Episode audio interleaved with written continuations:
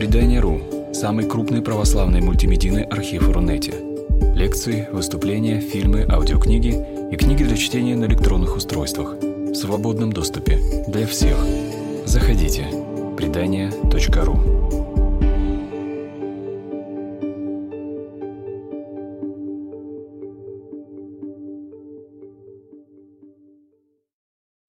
Что мы успели уже сделать, дорогие друзья? Мы успели, у нас было два занятия. Занятие первое – это вводное, датировка, авторство, контекст, жанр этой книги. И у нас было еще одно занятие, оно э, было посвящено уже чтению, и мы за час небольшим разобрали, прочитали аж 11 стихов первой главы книги «Апокалипсис». Вот это и есть нормальный ход нам торопиться некуда, жизнь – это марафон, а не спринт.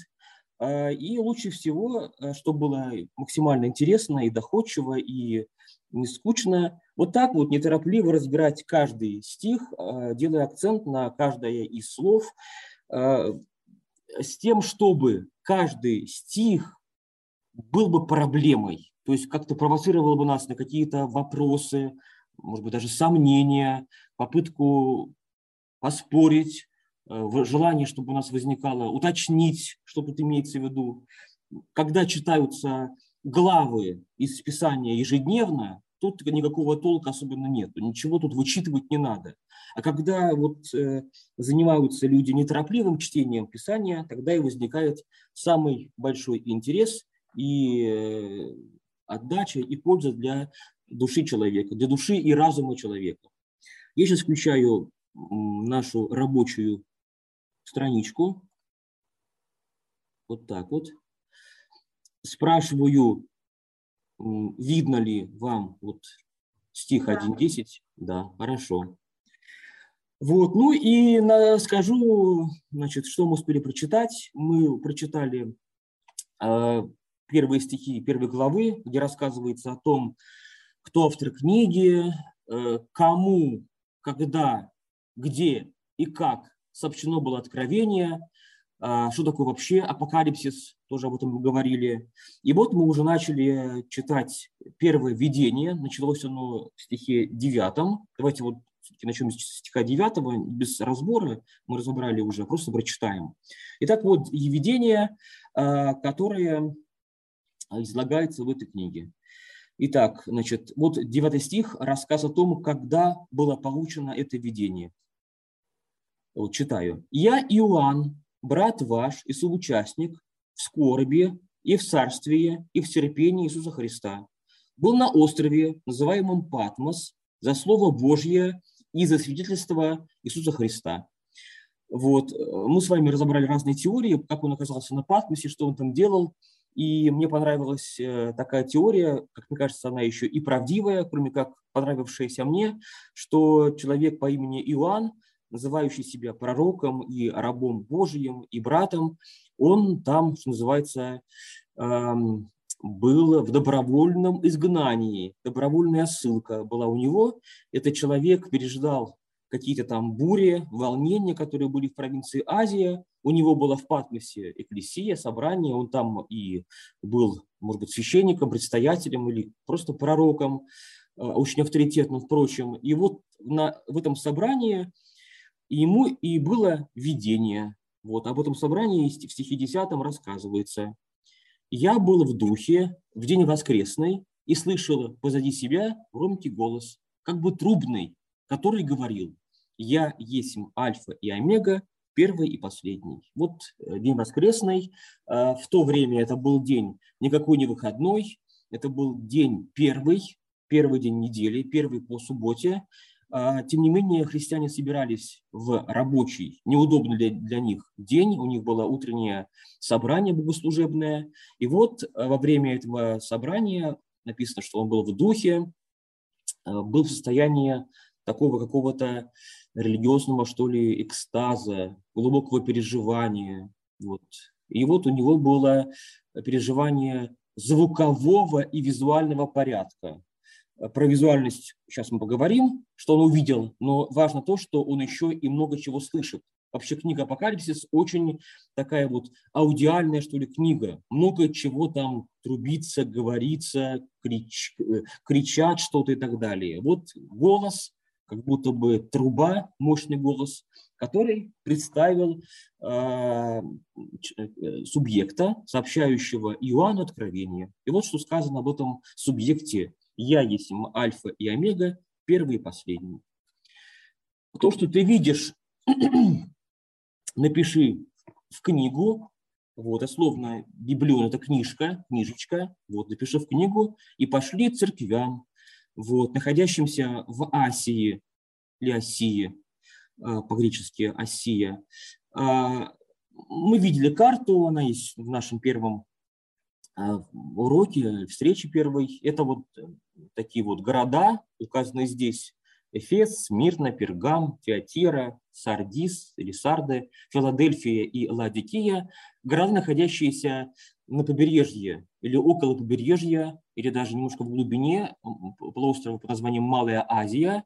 И вот э, они образуют круг, по которому, возможно, вестники или вестник от Иоанна шел и рассказывал поочередно э, в этих церквях, на собраниях о том, что повелел сообщить Бог Иисусу, Иисус ангелам, ангелы Иоанну, Иоанн вот всем этим семи церквям.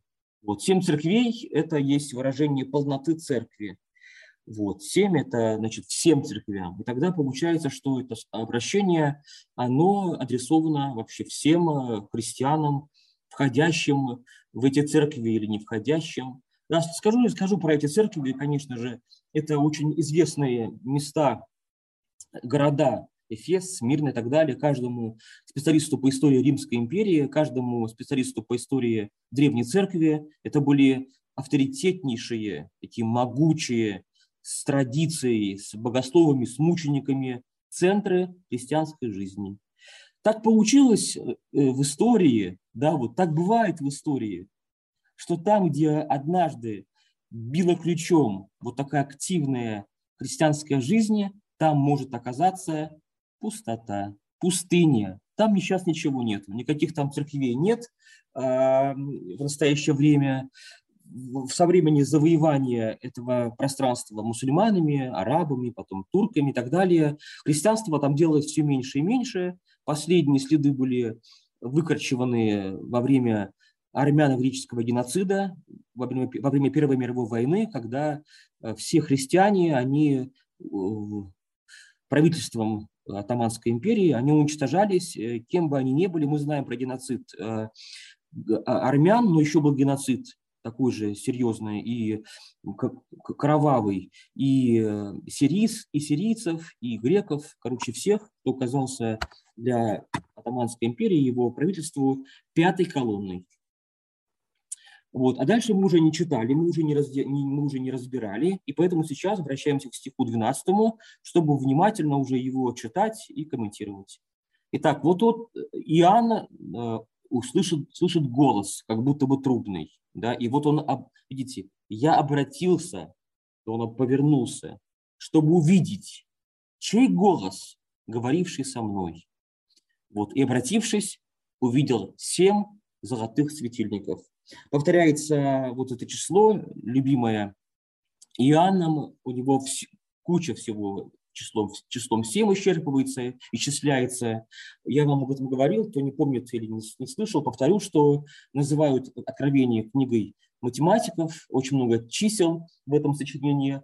Числа любезные Иоанну, потому что раз есть число, э, какая-то есть э, закономерность, это означает очень важную вещь что у Бога это тоже все рассчитано. Гонения, войны, катаклизмы, неприятности. Раз это все исчерпывается числами, то Бог об этом знает, и Бог знает, что нам плохо, и можно тогда не переживать, потому что Бог это все допустил, Бог о каждом из нас и позаботится. Опять у нас возникает число 7, а всего у нас 7 э, бывает в апокалипсисе церквей, печати, труб, сосудов, духов, ангелов церкви, светильников и подсвечников. Вот это все семь. Вот. А, в Ветхом Завете а, тоже число семь популярное. Вот. И вот он, видите, обернувшись, увидел, да, значит, э, чей голос, говоривший со мной, да, и вот в этом его видении, это уже видение, такие уже визуальные у него э, эффекты возникают, семь золотых светильников, вот золотых. Вообще слово золотой э, материал, золото, золотой материал металл этот очень любезен и симпатичен автору книги «Апокалипсис». Всего встречается золото во всем Новом Завете 18 раз. Из них 16 раз этих случаев использования слова «золото» или «золотой» встречается в Откровении Иоанна Богослова. Да, золото. И, конечно же, в наше время э, принято э, практиковать, проповедовать скромное христианство. Ну, я думаю, что вы тоже к этому скромному христианству восприимчивы к этой идее. Это, это правильная идея. Конечно, действительно, христианство должно выражать себя не в блеске, не в пышности, э, не в каком-то благолепии пустом. Должно выражать себя в деле, в слове, в знании, в подвиге и так далее. Вот. Но, тем не менее, если мы отстранимся от этой проблематики, Эм, забудем, что есть искушение видеть церковь в золоте и все, и молчащей, то можно абстрактно просуждать о том, что материал золотой, он очень симпатичный. Да, и все, думаю, что сестры, присутствующие на нашем разговоре, согласятся. Вот, Катя, я вижу вас. Вам нравится золотой материал? Да, очень. Вот чем вам нравится золотой материал? Чем хорошо золото? Ну, так блестит. И такой да. теплый цвет. Мне больше да. серебро вот. нравится. Он такой теплый. Конечно. Вот у меня есть кольцо, видите, золотое, обручальное кольцо. Вот. Мне нравится его носить. Оно очень такое мягкое, не царапающее. Оно яркое. Ему уже 16 лет этому, этому кольцу. Вот э, золото приятный материал. Оно не облезает, оно мало царапается, оно не теряет какого-то своего света, вот, и как будто оно, как будто бы оно светится, смотрите, да, как будто оно светится. Вот такого нет эффекта с серебром. Серебро такое более, что ли, какой-то такой матовый цвет или блеклый цвет. Вот, золото, оно действительно какой-то материал полубожественный, да, и золото э, – это материал, который присутствует в устройстве рая, будущего светлого царства. Вот поэтому, если мы отстранимся от э, проблематики крастолюбия, стяжательства и просто обратимся к Божьему созданию, мы сможем восхититься, как делает это Иоанн, насколько золото прекрасный и хороший, симпатичный материал. Вот, семь золотых светильников. Дальше.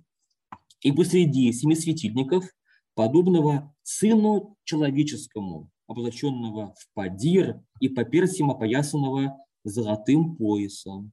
Вот, смотрите, видит фигуру. То есть есть вот семь этих вот подсвечников, и вот вам картинка. Вот это вот, видите, видно картинка вам? Да, хорошо.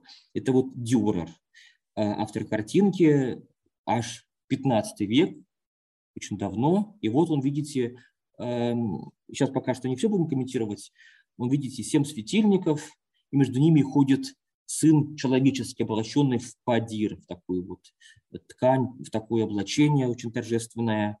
Вот. И как будто бы вот семь светильников – это то, что представляет собой пространство, где присутствует Иисус Христос. Он ходит, посещает светильники, он имеет с ними общение. Да? Значит, э, вот. Эм, по персам опоясанного опять видите, золотым, сюда возвращаемся, золотым поясом, вот тоже золото пояс. А, подерес, вот подерес, подир, да, видите, не переведено. Что такое подерес? Вот слово это. Это э, слово, встречающееся во всем Новом Завете лишь один раз. Вот заодно показываю программу такую. Видите, я вот нажимаю сюда, вот, stepbible.org называется этот сайт, и вижу, что вот видите, подерос, как читается слово это, значение, да, значение, видите, вот такое, допустим, достигающее до пят, да, не спадающее сверху до, донизу. Встречается во всем корпусе Нового Завета слово это один раз.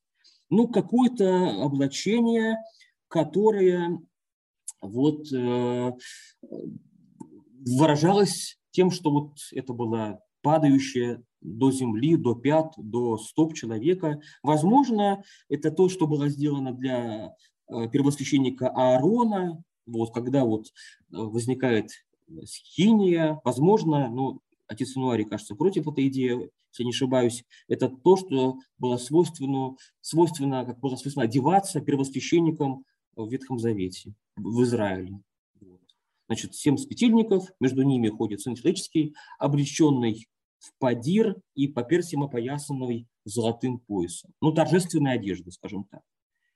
Вот, дальше. Значит, голова его и волосы его белы, видите, белы.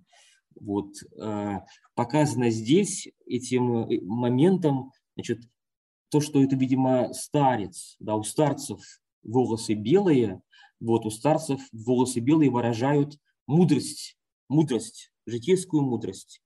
Вот. А до того белые они, до того, видимо, мудрость большая, что как белая, а видите, здесь вот написано слово «волна», но это не волна, это неправильно.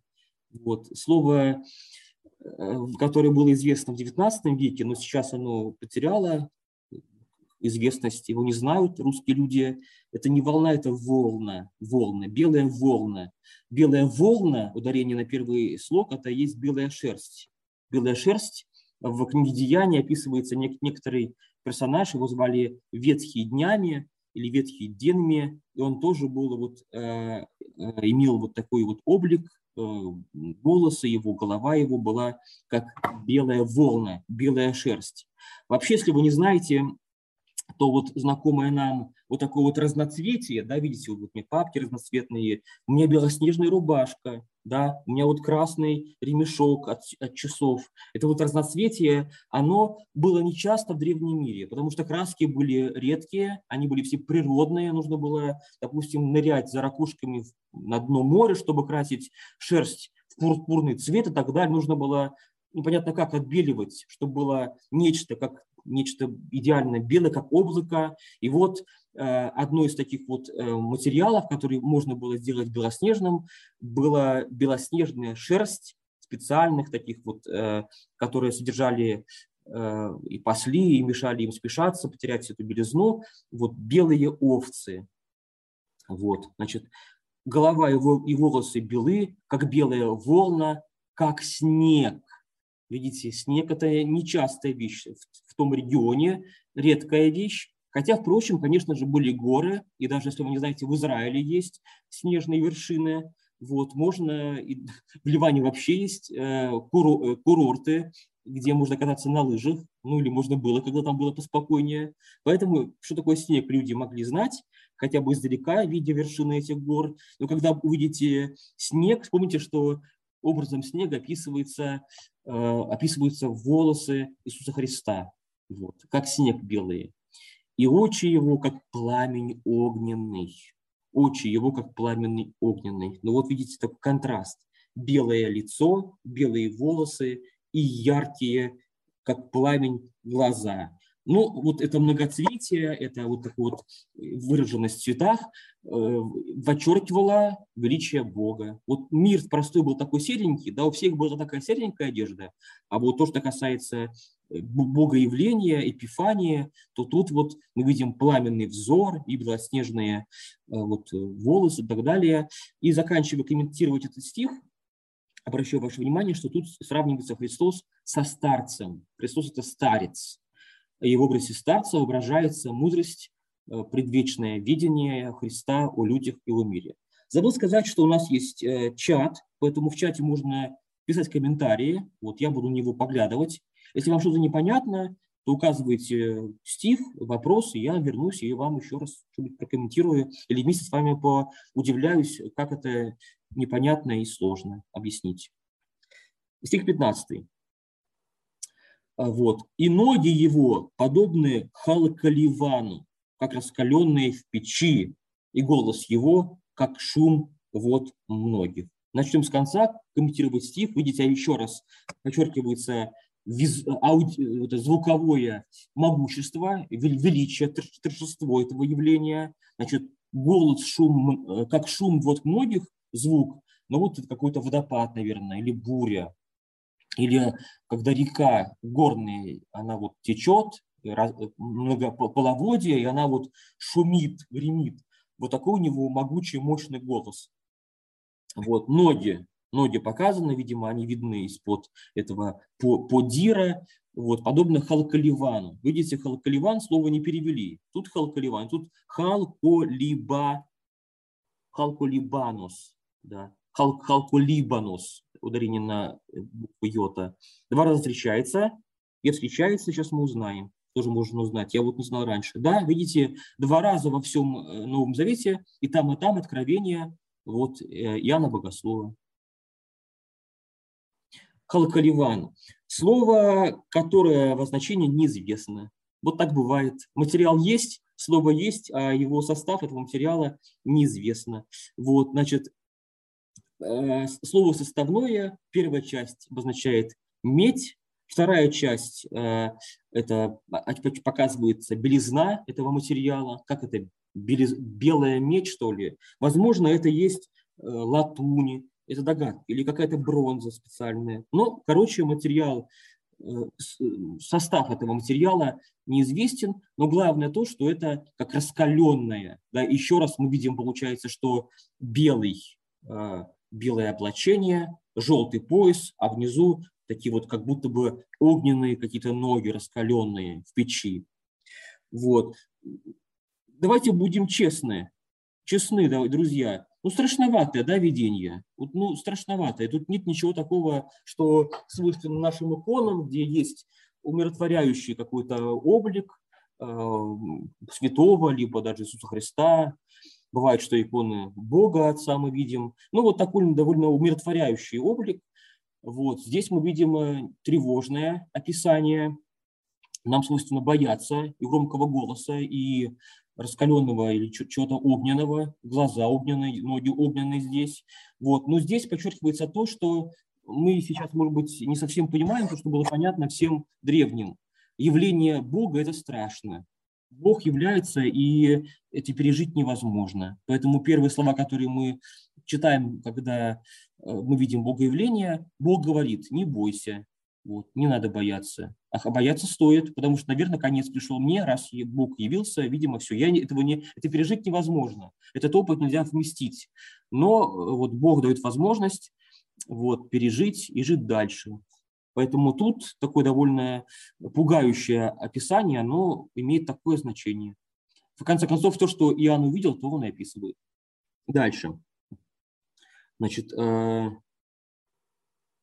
стих 16. Так, извините. Сюда, сюда, сюда. Да. Он держал в деснице своей семь звезд, и из уст, и из уст его выходил острый с обеих сторон меч, и лицо его, как солнце, сияющее в силе своей. Вот, он держал в своей деснице, в правой руке семь звезд. Обращаемся к этой вот опять к, этой вот, к этому изображению.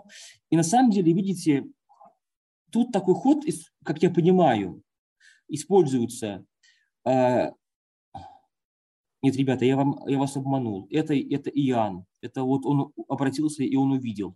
Это не Иисус Христос, это не Бога человек. Вот, конечно же, это он э, в единственном экземпляре. И вот мы видим уже его описание, представленное в таком графическом виде.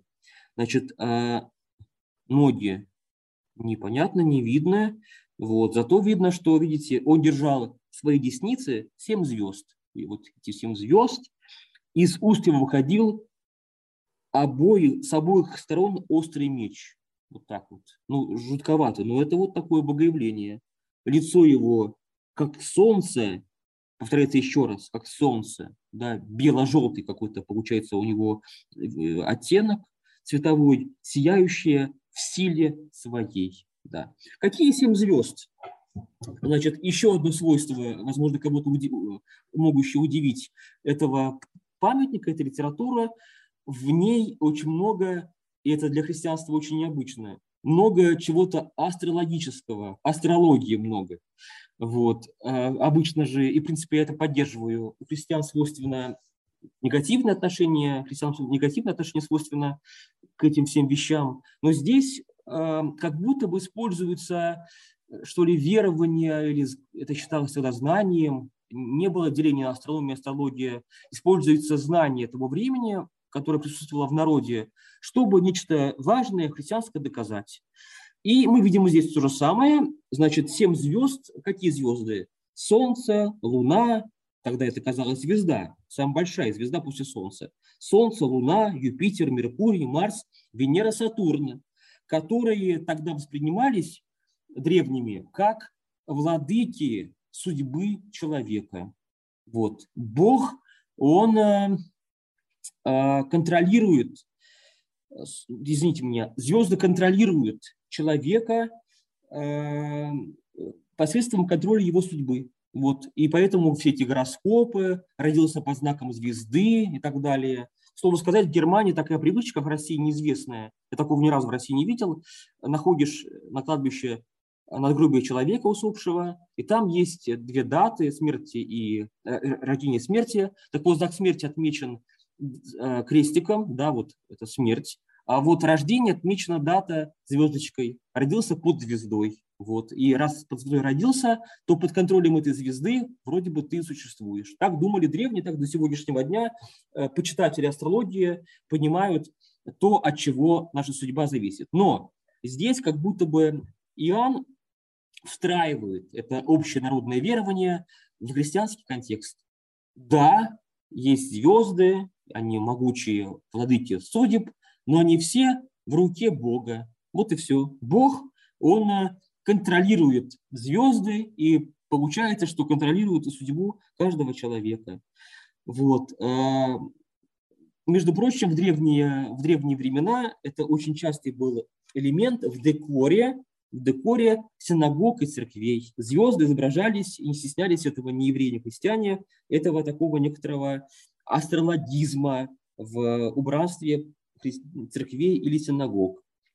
Дальше, очень непонятный образ. Из уст его выходил острый с обеих сторон меч. Вот так вот. Значит, ну вот э, здесь, э, как это увидеть, представить, непонятно. Может быть, вот так вот а вот, может быть, у меня есть другой, э, другая ссылочка, я вам сейчас покажу. Вот, я вам сейчас сохранил ее. Так, это вот мой конспект.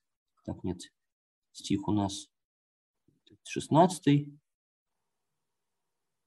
Вот, вот ссылочка, смотрите. И раз. Вот еще одно. Фреска 13 века. Вот может быть так вот. Ну, жутковато, но друзья, это такое видение. В видениях бывают не совсем привычные обычные картины.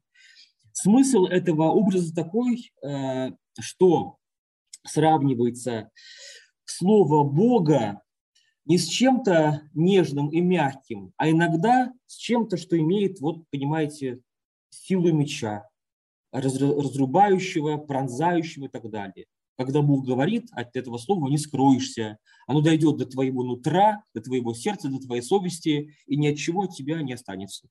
Образ этот используется в послании к евреям, слово Божье как меч, и там вот такие слова, что Божье слово острее любого обоюдоострого меча и проникает вплоть до места, где встречается душа и дух, до связок и мозга костей, Слово Бога судит желания и помыслы сердец.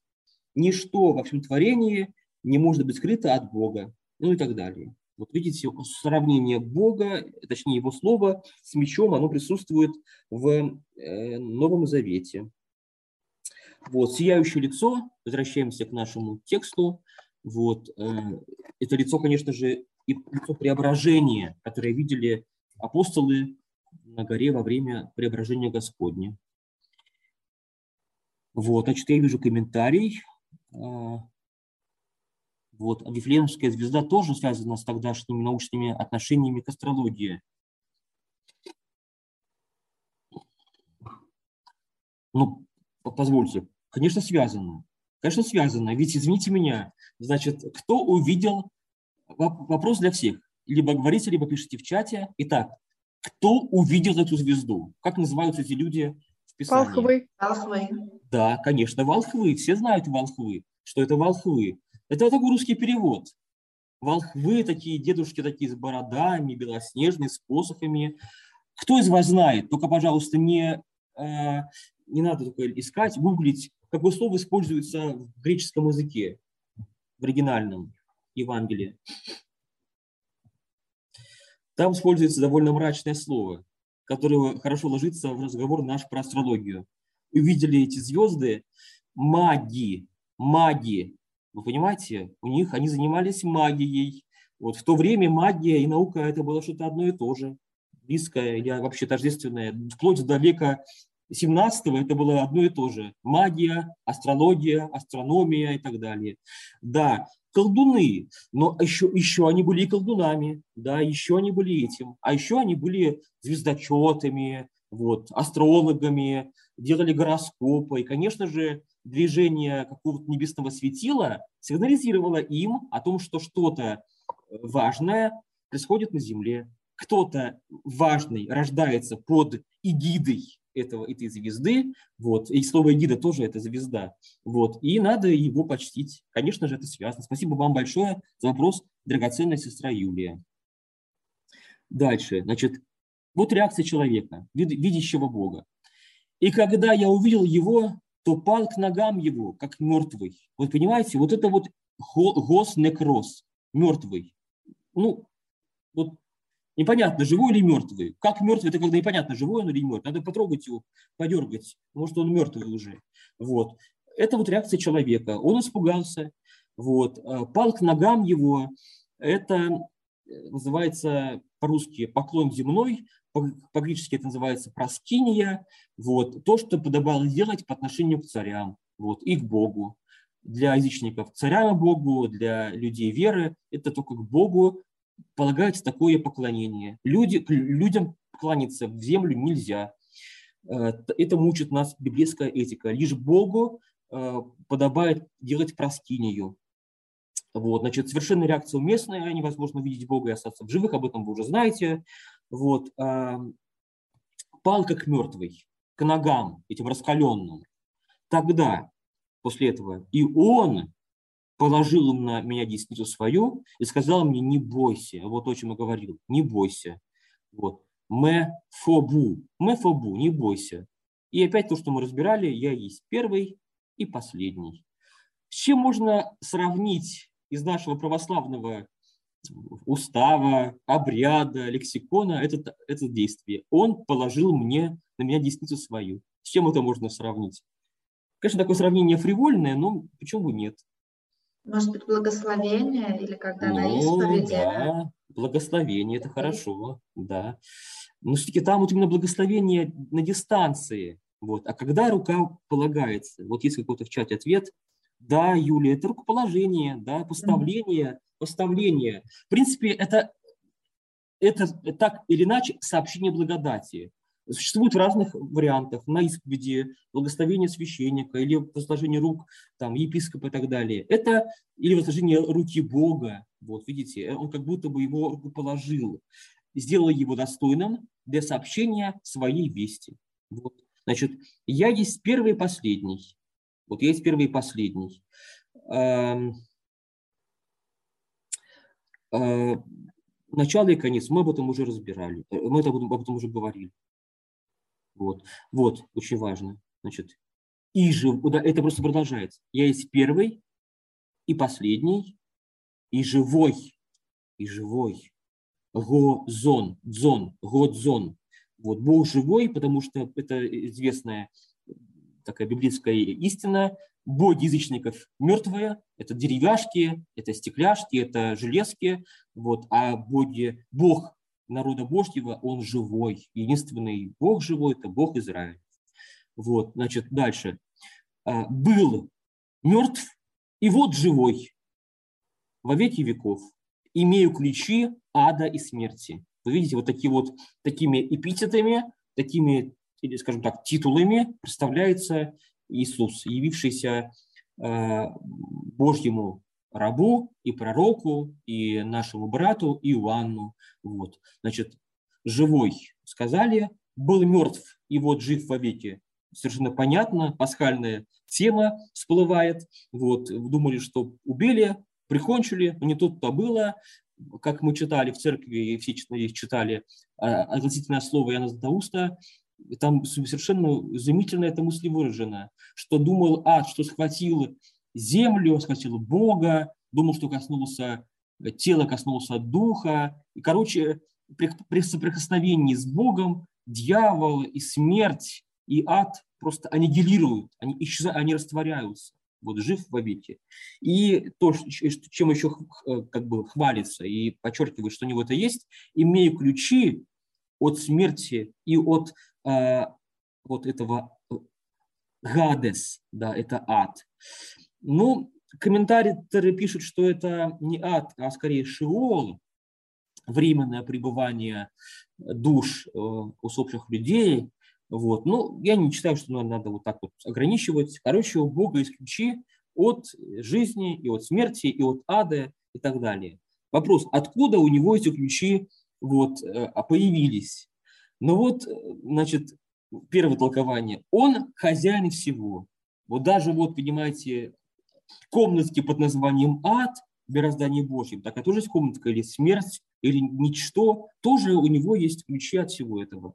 Другое толкование, такое более пасхальное, более, более драматическое, как будто бы Иисус, это вот такая была мысль в книге от Андрея Кураева, я помню, я читал, когда был еще юношей, спускается в ад, как какой-то супермен, какой-то вот такой вот э, как Фродо какой-то вот идущий с кольцом к горнилу, к этому, к жерду э, вулкана, он как будто бы опускается в ад, и ад его принимает, и дьявол его охватывает своими цепкими руками, но Христос его разоружает, побеждает, да, убивает, выхватывая из его рук эти самые ключи, и ключи и знак победы Иисуса Христа над смертью, небытием и ничтом над, над, над каким-то э, отсутствием бытия. Так, вижу в чате замечание. Так, первый и последний, подобно альфа и омега, означает все, что между первым и последним. Да, конечно же, вся полнота бытия. Вот, даже можно сказать какой-то это пантеизм. Все Бог получается, все Бог. Вот, в принципе, для апокалипсисов это не свойственно. Вот, хотя вроде бы, хотя нет, хотя свойственно, да, есть борьба но в конце концов между добром и злом, и мы об этом говорили, что это свойство апокалипсисов, такое черно-белое мышление, добро и зло, есть борьба, сражение, но в конце концов Бог – это Бог всего, да, и всех букв от альфа до омеги, вот, э, от алифа до тавы, вот, все буквы входят в алфавит божества. Правильно. Это все бытие здесь исчерпывается. Так, девятнадцатый э, стих. Итак, напиши, что ты видел, и что есть, и что будет после всего. Видите, Бог делегирует, поручает, благословляет человека выступить в качестве писателя. Напиши, да, запиши.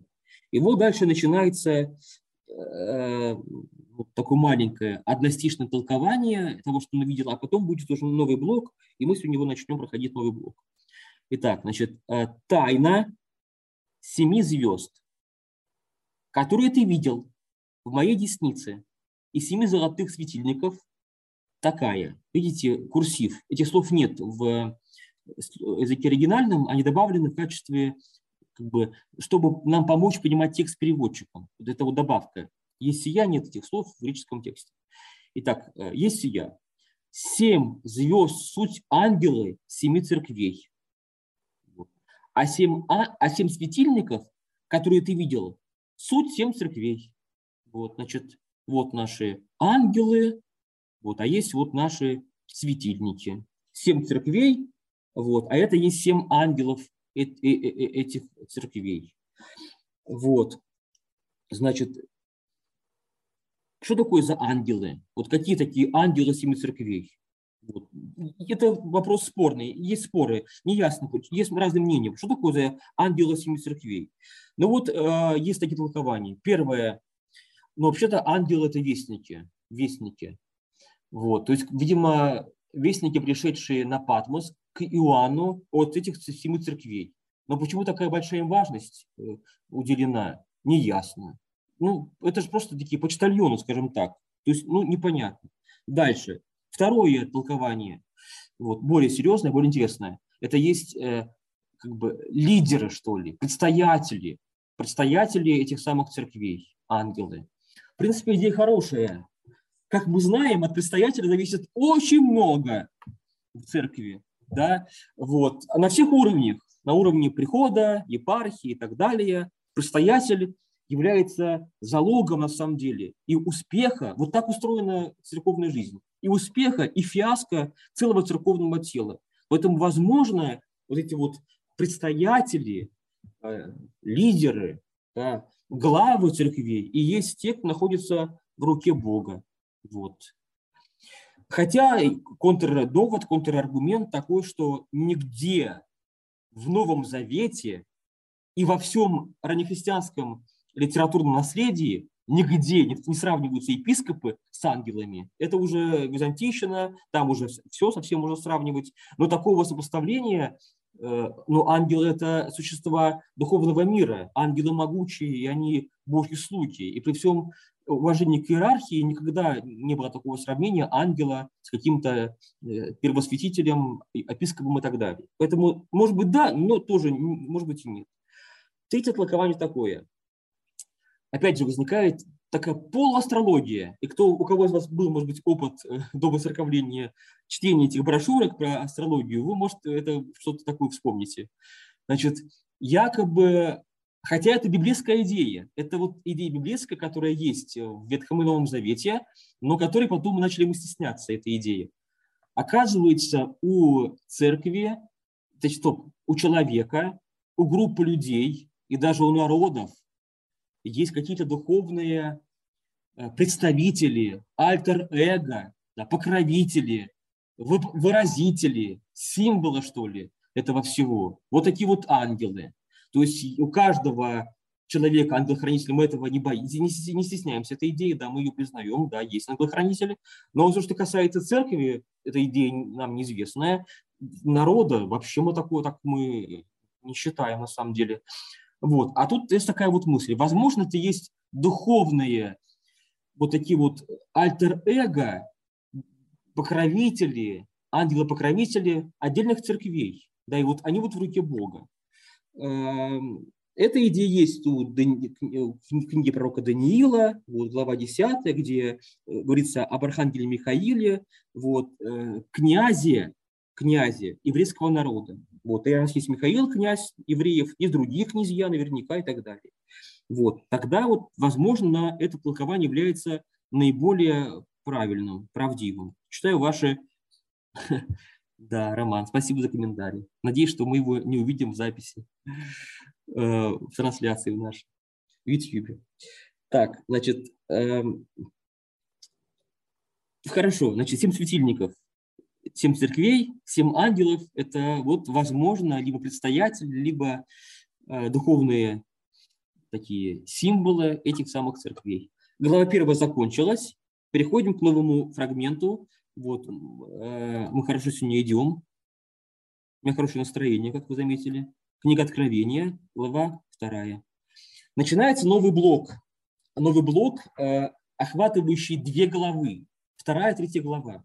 В этих главах собраны семь посланий семи этим церквям, которые вот э, сообщены были по цепочке Бог, Иисус, ангелы, э, Иоанн, э, и вот, значит, вестники, еще одни ангелы, только уже люди и сами уже церкви. И вот эти вот семь посланий собраны здесь, эм, высказываются сомнения в жанре этого, этих посланий. Ну, какие-то послания. Это такие какие-то послания странные. Это лучше всего назвать, как делают эти сценарии в своем комментарии, оракулы. То есть такие маленькие пророческого содержания высказывания, там бывает, что три стиха всего лишь, вот, маленькие, где выражается какая-то важная истина, касающаяся той или иной церкви. Вот и такие вот оракулы. Дальше есть такие споры а не могло бы ли быть так, что раньше эти семь посланий были чем-то отдельным, а потом они были встроены в откровение Иоанна Богослова? Ответ такой у комментаторов у меня нет вряд ли. Потому что, как мы увидим, куча есть сквозных символов, сюжетов, образов, символики и так далее. Нет, это никакая не вставка, поздняя или не поздняя, это оригинальная часть этого памятника. Вот э, после первой главы, где было повествование о книге, об ее авторе, и когда она появилась, было, были введения, вот, первое введение, а потом вот идут эти самые семь писем или посланий церквям. Вот, значит, сделаны, сделаны они по шаблону. Какой шаблон? Значит, приказание, ангела такой церкви напиши, это всегда повторяется. Дальше указывается автор пророчества, его источник, значит, так говорит и титул, он бывает, что разный. Вот. Дальше излагается пророчество, и с помощью выражения «знаю дела твои». Вот. То есть я про тебя знаю, и часто говорится хорошее, но чаще, конечно же, плохое говорится, что я знаю, что у тебя есть проблема духовная, такая-то церковь. Вот. Призыв к вниманию и какое-то обетование. Вот это вот шаблонное устройство, мы сейчас с этим шаблоном познакомимся. Значит, э, на примере двух писем, мы их сегодня разберем. Дальше. Какая цель этих посланий? Подготовить членов этих церквей трудным временам. Вот и все. Это книга про трудные времена, про то, как надо к ним быть готовым или не готовым и так далее. Вот. И тут такая мысль, крестьяне, преодолевшие свои внутренние проблемы, они как будто бы делаются э, неподвластными для внешних угроз. Вот так вот. То есть реши проблемы свои внутренние, духовные, церковные, и проблемы внешние тебя не будут тебе угрожать. Конечно же, мы все люди, живущие уже, прожившие уже 20 веков христианской истории, много знаем разных историй, и понимаем, что все это, конечно же, такой идеализм, это такая теория. Да, где эта ситуация, где мы это видели, чтобы так все это, все это работало. В полноте никогда такое не работает. В частично, в большей степени или меньшей, работает очень даже хорошо. Да, если есть правильный уклад в рамках масштабе общины или души человека отдельного, то действительно какие-то внешние проблемы его не уничтожают. Не уничтожают. Да, да, бывает убивают, но не уничтожают в каком-то плане личностном, что ли. Не, не заставляют его сломаться, деградировать, предать, отступиться, озвереть, стать дикарем или варваром. Если проблемы эти не решаются, а примеры такого мы знаем из нашей современной истории, то, конечно же, все то, что, то, что сейчас сказал я, варварство, озверение совершается в маленьких и больших масштабах. Вот, значит, первая у нас церковь, куда обращается это письмо, это церковь города Эфес, Эфесская церковь. Вот, самый большой город провинции Азия, э, большой город Римской империи, город, где был представлен очень даже хорошо культ кесаря, культ императора.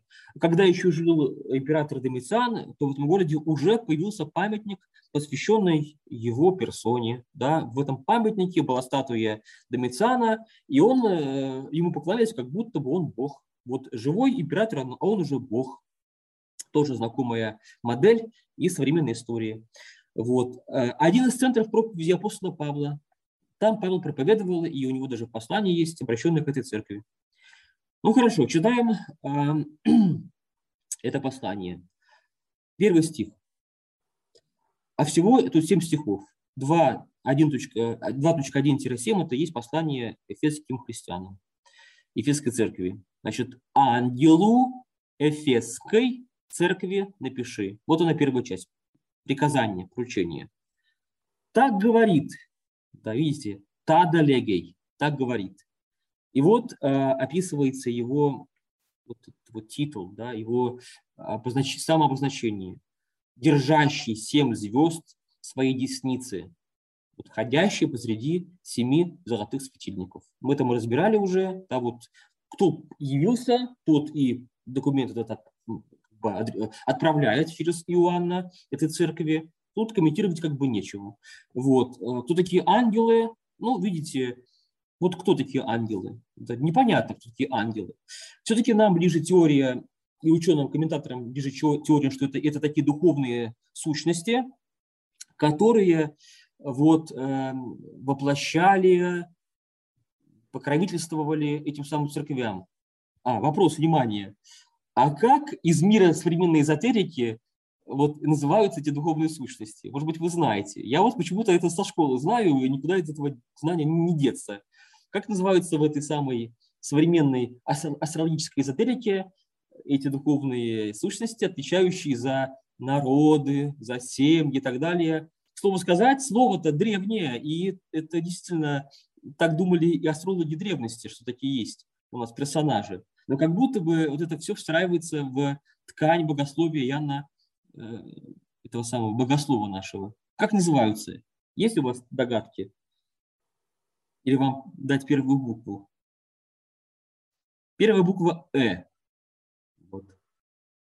Ладно, не знаете. Видите, я вырос в 90-е годы, там эти книжки были везде, Э, брошюрки валялись, они назывались, эти существа называются эгрегоры. Знакомое слово? Эгрегоры. Да, вот эгрегоры это есть, получается, те самые ангелы церквей, вот, эгрегоры, вот, которые есть. Но тут очень важная деталь, тут важен нюанс.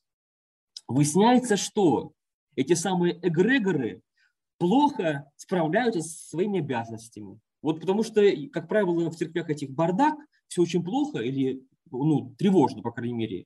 И вот эти самые эгрегоры или эти самые ангелы-покровители э, как будто плохо работают. И вообще они в руке Бога.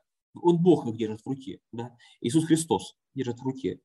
И тогда, возможно, как пишет комментатор, э, не один, много, этим выражается попытка Иоанна, вот этого пророка нашего, минимизировать роль этих, этого культа, этого учения, да, как будто говорит, ну хорошо, но есть эти самые ангелы, да, ну хорошо, вы там как-то вот о них много думаете, рассуждаете. Но в конце концов, первое, они в руке Бога, Бог, Владыка, и их тоже.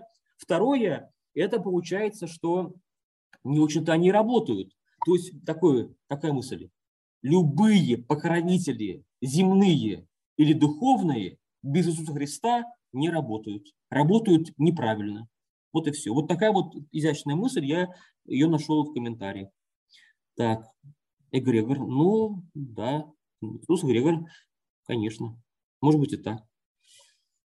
Так, значит, э, все, разобрали, дальше. Все, значит, начинается, начинается проблема описывается, проблематоз. Значит, знаю дела твои, вот, знаю. Бог знает, что происходит в церквях. Это, конечно же, вызывает у нас приступ оптимизма. Хорошо, что Бог это знает. Вот, значит, знает дела твои и труд твой. Вот, труд, терпение. Слово терпение, вот это слово, э, вот, вот нажимаю, юпомоне, мы его разбирали, это есть нетерпение, слово в русском языке довольно такое немножко одна, одна сложная, одна направленная. Нечто большее, это выдержка, дисциплина, стойкость. Это такое активное терпение. Я терплю не потому, что я забитый и от всех там уворачиваюсь. Я терплю потому, что я иду в атаку и выдерживаю удары врага, но пру дальше. Вот это такое, что такое э, терпение. Это вот выдержка, дисциплина, стойкость, отсутствие желания нарушить и возможности, и э, сил нарушить э, строй боевой. Э, иначе ты подведешь своего соседа слева и соседа справа. Да, вот такое терпение описывается. То есть, видите, начать с похвалы. То есть ты молодец, у тебя есть и труд, у тебя есть терпение, дальше еще, еще у тебя есть хорошие вещи. Ты не можешь сносить развратных, переносить развратных. Ну, вообще перевод развратных, он немножко странный, тут слово другое. Более простое слово кокос, кокос, не путать с фруктом, это есть просто плохой, да, плохой. Агатхоз хороший, кокос плохой. Вот, значит, ты не можешь сносить плохих. То есть Плохим у тебя неуютно, плохих ты не принимаешь, плохим ты не подчиняешься. Плохих ты видишь, что они плохие. Вот. Дальше. Ты испытал тех, которые называют себя апостолами, а они не таковы, и нашел, что они же лжецы. Вот. Да, так, у вас есть духовная какую-то такую чуткость, здравость, вкус, э, привычка, вы можете разобраться, вы можете разобраться в жизни, вы можете разобраться в людях. Вы не отдаете себя во власть лжецам и лжеапостолам, и плохим, и развратным людям. Вот он хвалит, да, вы молодцы. Вот. Ну, какие тут апостолы имеется в виду? Видите, э, в то время было ну, была сильно развита коммуникация, как и сегодня, как, как и сегодня, коммуникация. То есть контакты, да, какие-то взаимоотношения людей и людей, церквей и церквей, городов и городов. Значит, на уровне церквей это было э, э, решено посредством разных посланников. Да, вот посланники ходили, такие были странствующие проповедники, они вот посещали разные храмы, помогали обмениваться документами, писаниями, письмами и так далее. Вот. Но кто-то из них э, считался, воспринимался как лжеапостол, потому что его учение и его поведение его, возможно, обличали как лжеапостола. Вот так вот вы могли это увидеть, вы могли его протестировать, и вы смогли разобраться, что не надо у всех учиться, не нужно всем повиноваться. Дальше. Еще, еще, значит, э, похвала продолжается. Ты много переносил. Вот, опять слово это. Вот, много ты терпения, дисциплины, выдержки имеешь. И имеешь терпение. И для имени моего трудился и не изнемогал. Вот такая активная церковь. Видите, она активная, она молодец.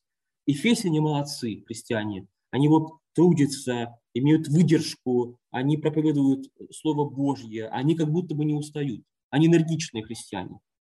Дальше возникает но. Но, но, Аллах имею против тебя то, что ты оставил, первую любовь свою. Вот так вот, друзья, ни больше, ни меньше. Все хорошо, но ты первую любовь свою оставил, забыл. Вот. Значит, сразу возникает э, такая, первая была у меня мысль такая, что какая-то есть первая любовь, вот, ну, сразу достаточно школьная любовь, там, у кого-то первая жена и так далее. Вот он, ты ее оставил, ты ее забыл, первую любовь.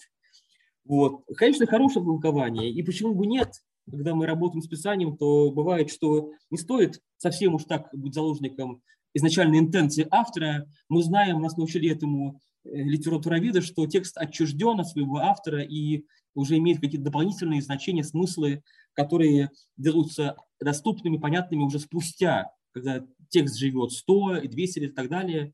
Вот. Но скажем про то, что, конечно же, другая мысль тут имеется в виду, похоже на другая мысль.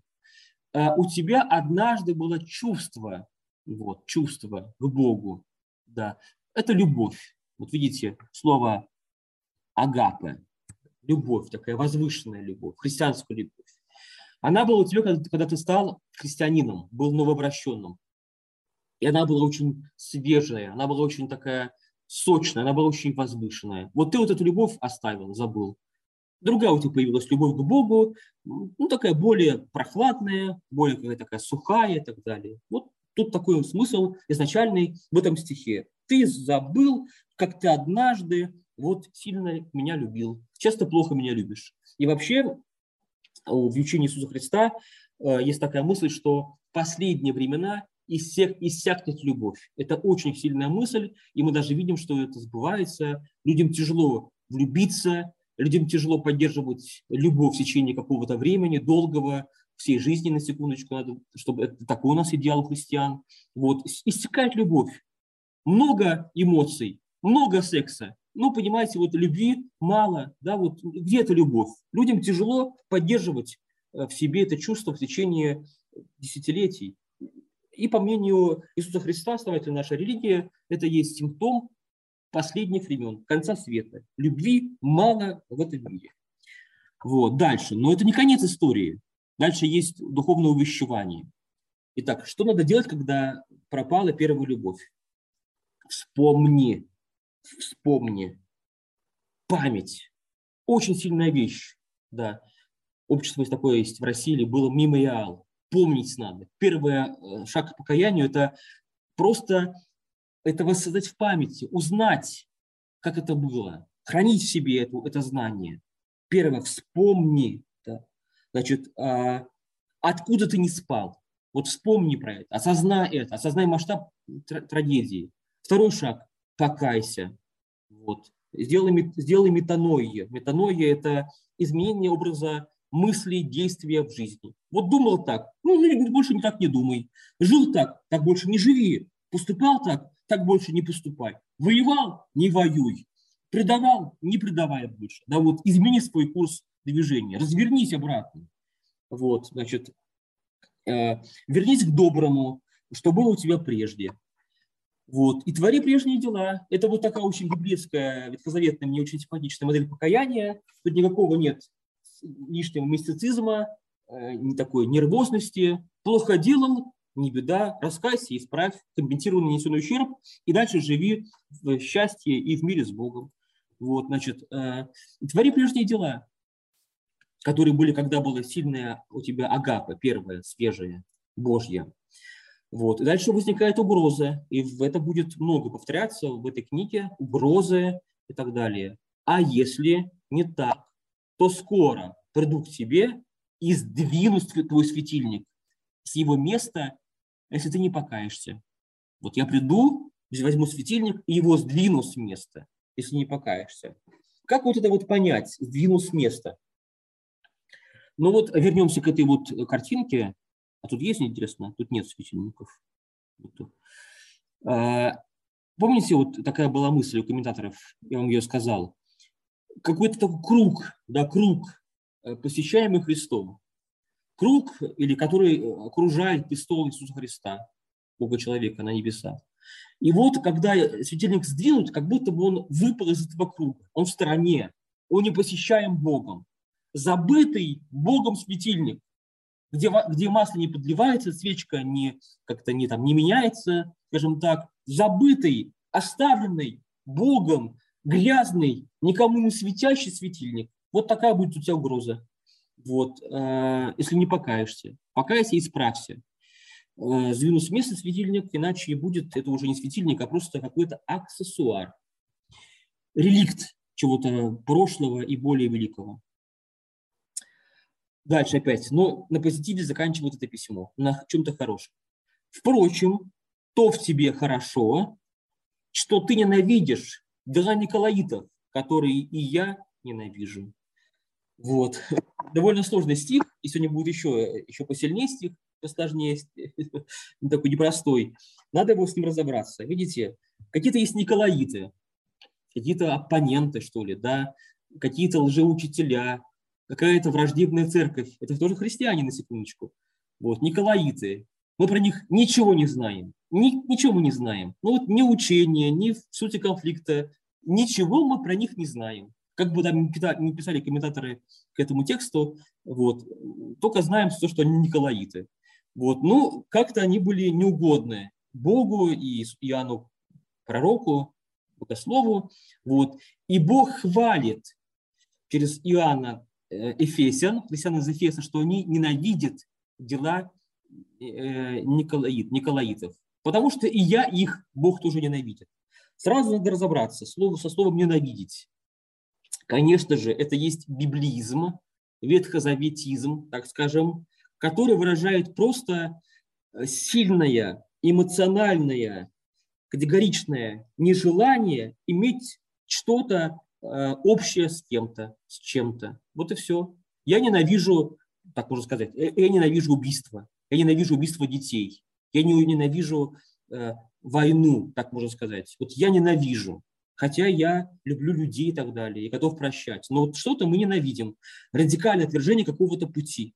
Вот. И оказывается, что Бог тоже что-то радикально ненавидит. Это просто изумительное качество Бога. Бог не какой-то все, все терпеливец, да, конечно же, Бог кого-то и что-то ненавидит. Злых людей, поступающих зло, э, злые какие-то идеи, злые какие-то концепции, злые процессы. Он их это все, ненавидит. И дело христианина тоже осознать, э, как бы с Богом синхронизироваться, понять, что Бог ненавидит, и тоже разделить божественную ненависть каким-то вещам нехорошим.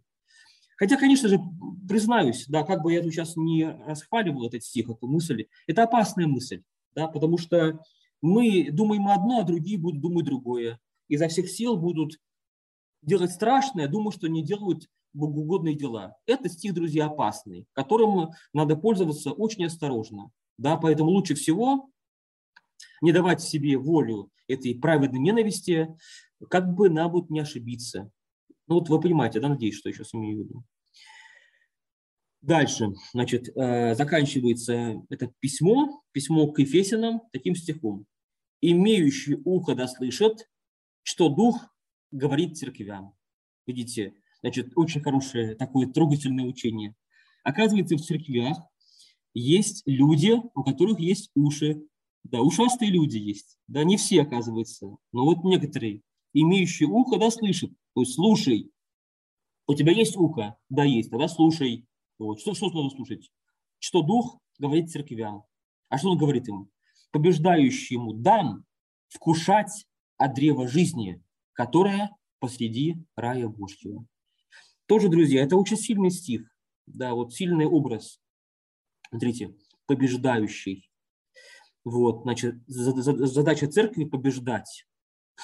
Опять, видите, в наше военное время очень сложный стих, очень сложный образ. Побеждать. Ну вот побеждают, да, или пытаются победить. Но давайте думать правильно. Давайте думать так, что задача церкви Христовой, Христовой, которая за добро, побеждать зло добром. Вот побеждать зло, бороться со злом в себе, в окружающем пространстве, в глобальном пространстве. То есть требуется от верующего и от церкви активная позиция воина или спортсмена. Вот так вот. Значит, побеждающему дам вкушать от того, от чего никогда не вкушали. Потому что ад, уш, рай ушел, начался такой полуад, где мы живем. Так вот нет, побеждающей церкви дам вкушать от э, вот эти вот плоды древа жизни, которое было, росло до сегодняшнего дня растет в раю Божьем. Ты будешь иметь райское блаженство, ты будешь жить долго, церковь будет жить долго, да, столетиями, тысячелетиями и так далее. Вот. То есть заканчивается это послание к Ефесянам на, на такой возвышенной позитивной ноте. Друзья, еще есть одно послание, оно очень маленькое, три стиха, я вам рекомендую его разобрать сейчас. Вы не против? Не против, наверное. Вот, значит, это у нас э, церковь вторая, Смирнская, э, и ей обращено послание, состоящее из трех стихов. Восьмой, четырех, извините, восьмой одиннадцатый. Значит, Смирна, город современный Измир, Измир в Турции. Вот, значит, во времена апостолов там не было церкви, лишь появляется она в конце первого века, вот, во времена Иоанна пророка, Иоанна слуги Божьего. Вот. И вот он пишет этой церкви письмо. Значит, давайте прочитаем это письмо. Опять. Значит, вот. И ангел Смирнской церкви напиши. Повторяется, да, шаблон сохраняется. Так говорит первый и последний, который был мертв и вот жив. Мы разбирали уже эти э, эпитеты, эту титулатуру. Больше разбирать мы не будем. Двигаемся дальше. Все понятно. Значит, это послание не имеет никакого критического элемента. То есть в этом послании Бог хвалит эту церковь. Она молодец. Хоть она и страдает. Она страдает, она молодец. Понимаете? Вот. Сейчас мы этот механизм будем разбирать. Есть послание в... Так, Юлия. Можно ли считать Николаитов просто собирательным образом еретиков, заблуждающихся в вере? Можно. Но каких именно, мы не знаем еретиков. Как от неприятия дел Николаитов в полемике, например, не перейти к ненависти к самим Николаитам? Значит, вопрос хороший, и даже есть у меня хороший для него ответ. Значит, что требовалось от э, Ефесин по отношению к Николаитам? Вот как вы думаете, что требовалось от них? Давайте, вот, это очень хорошая идея, вопрос очень хороший. Что нужно было делать э, Ефесиным, хорошим Ефесиным, по отношению к Николаитам? Какие будут ваши мнения? Скажите, либо напишите. Не поступать, как они. Хорошо, очень хорошая идея, да, правильная. Не быть, как они, образом мысли и дел. Еще, еще.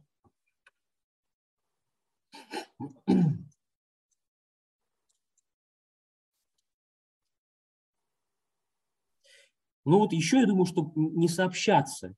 Есть такое слово «не сообщаться». Вот. Не контактировать, минимизировать контакты. Вот так вот. Да, никого не нужно порабощать, убивать, судить, ненавидеть. Просто не подражать и не общаться. И тут очень сильный у меня комментарий. Если Николаид – это ваш муж, мама, папа, брат, сын, дочка, друг детства и так далее, Пожалуй, все. Больше я круг этот не хочу расширять. То с ними надо общаться. они свои Николаиты. Вот с ними нельзя разрывать общение, потому что это вот э, близкий круг, твоя семья. Вот надо их любить все равно. Это заблуждающиеся, несчастные Николаиты. А другие, еще была одна мысль, да, забыл, ушла. Значит, а другие это другие. Вот с ними можно не общаться. Если они Николаиты, с ними можно не... А, вот да, какая мысль. Потому что отчасти на этих стихах, вот таких вот, возникает практика ужаснейшая, практика эгоистов, которые, это не выдумки, а сам очевидец этой практики. Я знаю людей, которые были жертвами этой практики. Человек вышел из этого движения, с ним не общаются его родители родная мама, родной папа не общаются годами этим человеком, возможно, опираясь на такие вот стихи и на толкование этих стихов. Это нельзя.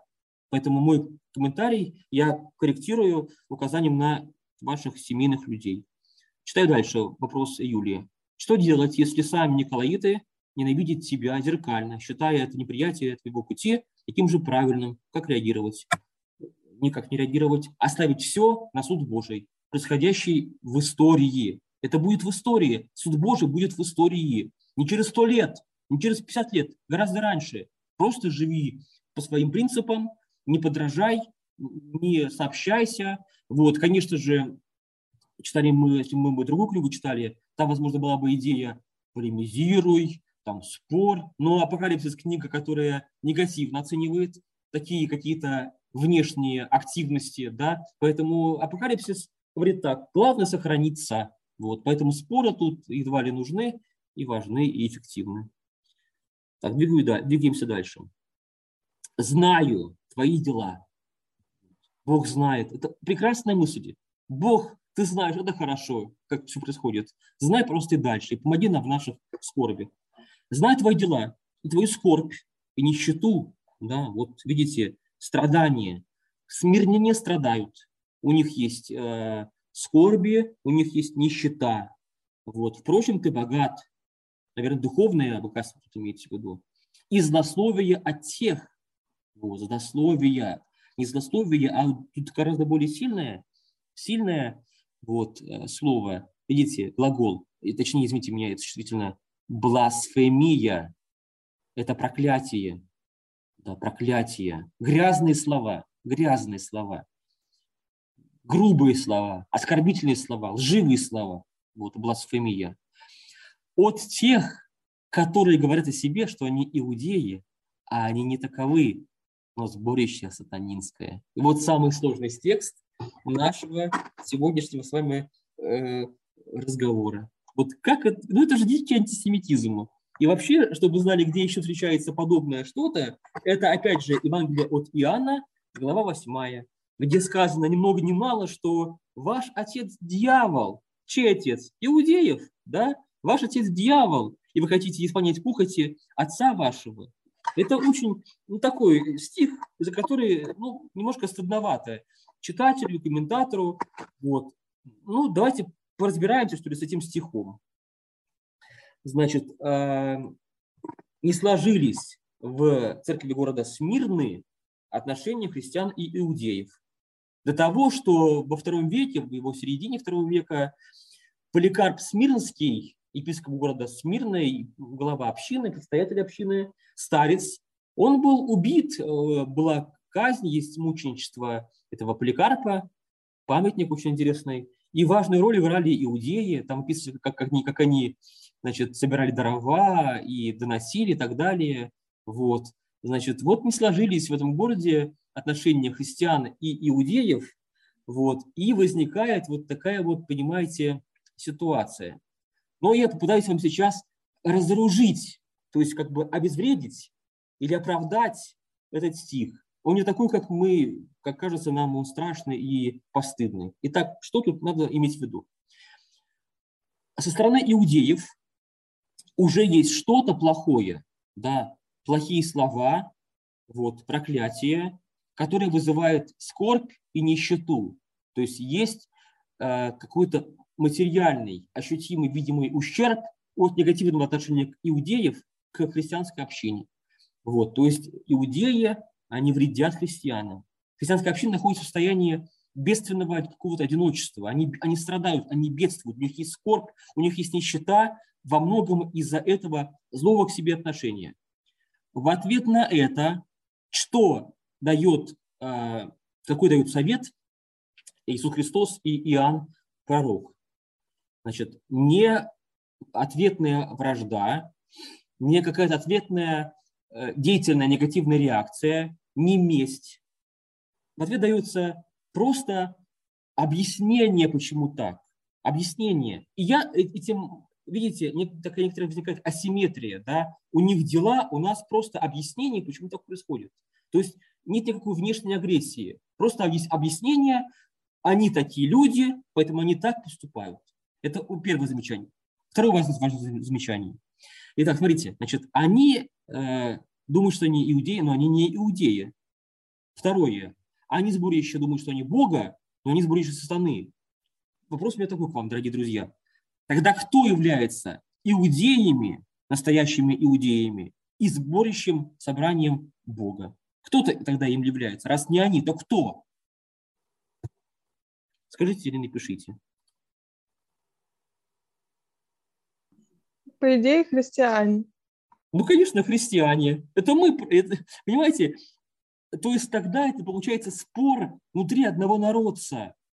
Вот можно сказать, э, можно сказать еврей при еврее, что он сборище сатанинское. Вот так, понимаете? То есть это внутри иудейская такая полемика.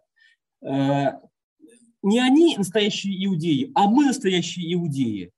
Мы, мы сборище Бога, а не сборище сатаны. И вот важное замечание. Никакое, конечно же, не сборище. И вот плохой слово тут вот такое вот используется. Синагога.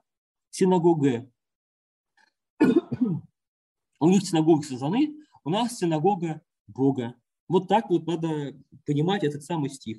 Хотя, конечно же, конечно же, это правда. В истории отношения христианства и иудейства уже в эпоху средневекового времени, нового времени, новейшей истории эти стихи сыграли свою кровавую, разрушительную роль. Вот, это правда. Это надо знать. И давайте заканчиваем это читать письмо. Послание.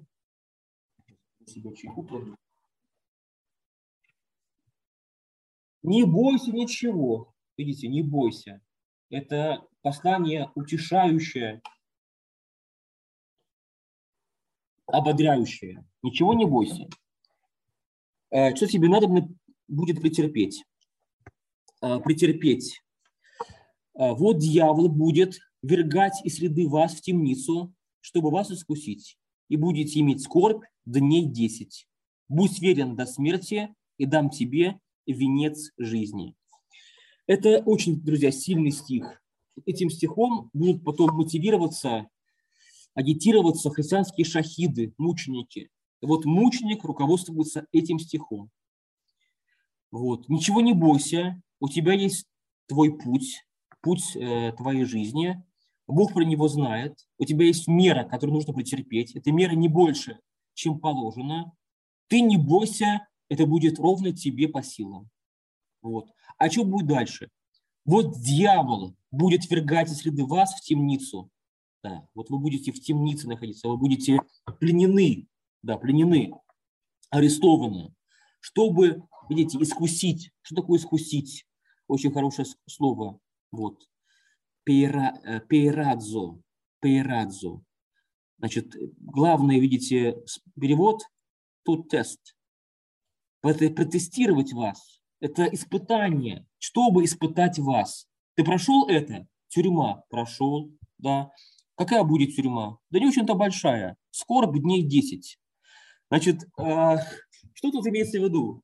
Либо в тюрьме посидеть день 10 и все, и получишь свободу, или потом будет конец. Да? Потому что окончание стиха довольно однозначное.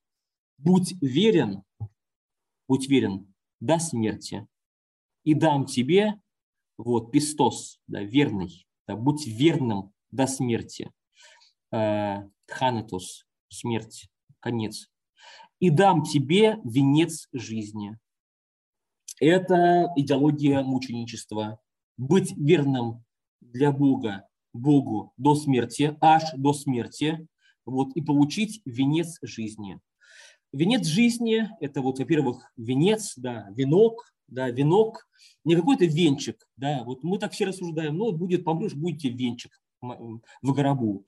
Но вот христиане раньше думали более так вот масштабно или глобально, или позитивно, что ли. Это венец, который получали победители на состязаниях, победители в сражениях, победители в битвах. Ты победитель, ты, у тебя есть венец жизни. Вот. Этот стих, повторяю еще раз, в дальнейшем будет мотивировать мучеников для мученического подвига. Имеющий ухо слышать да слышит, что Дух говорит церквям. Побеждающий не потерпит вреда от второй смерти. Тоже, друзья, очень хороший стих, и интересное учение тут выражено.